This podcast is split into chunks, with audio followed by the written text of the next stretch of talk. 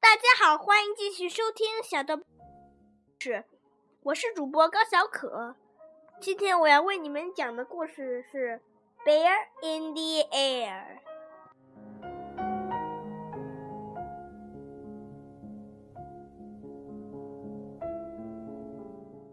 This is the bear that went for a ride.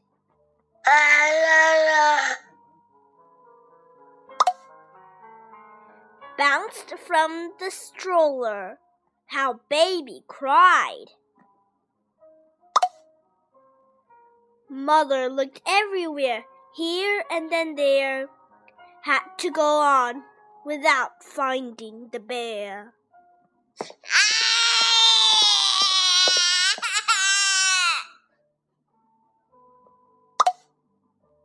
This is the dog that found the bear, shook it and tossed it high in the air, carried it down to the sandy shore, trolled it away with the ribbon it wore.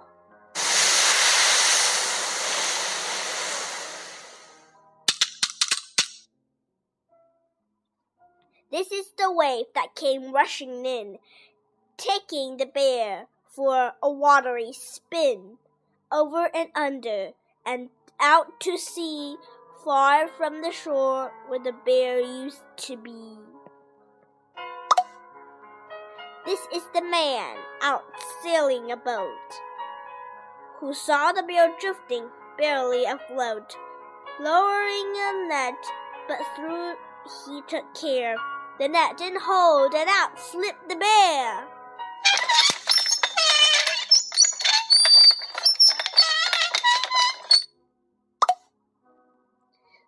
The seal that popped up to see what all the splashing above him could be.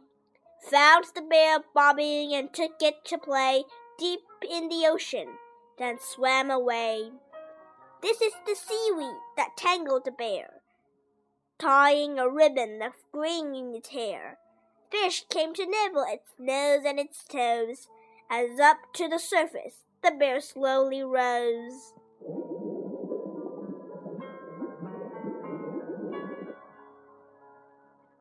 This is the bird that dived for the fish. Came up with the bear in speak. What a dish!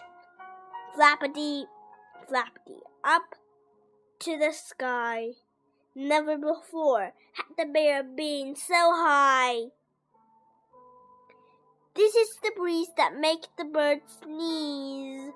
Sent the bear tumbling head over knees turning and twisting round and around, bumping and bouncing back to the ground.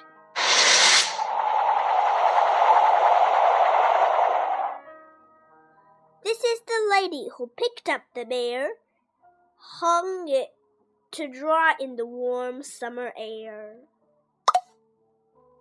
Along came baby. What a surprise! Mother could scarcely believe her own eyes.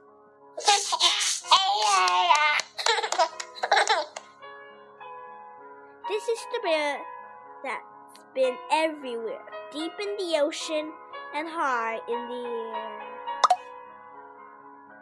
Tucked in safe so it won't bounce away. This is the bear that's come home to stay.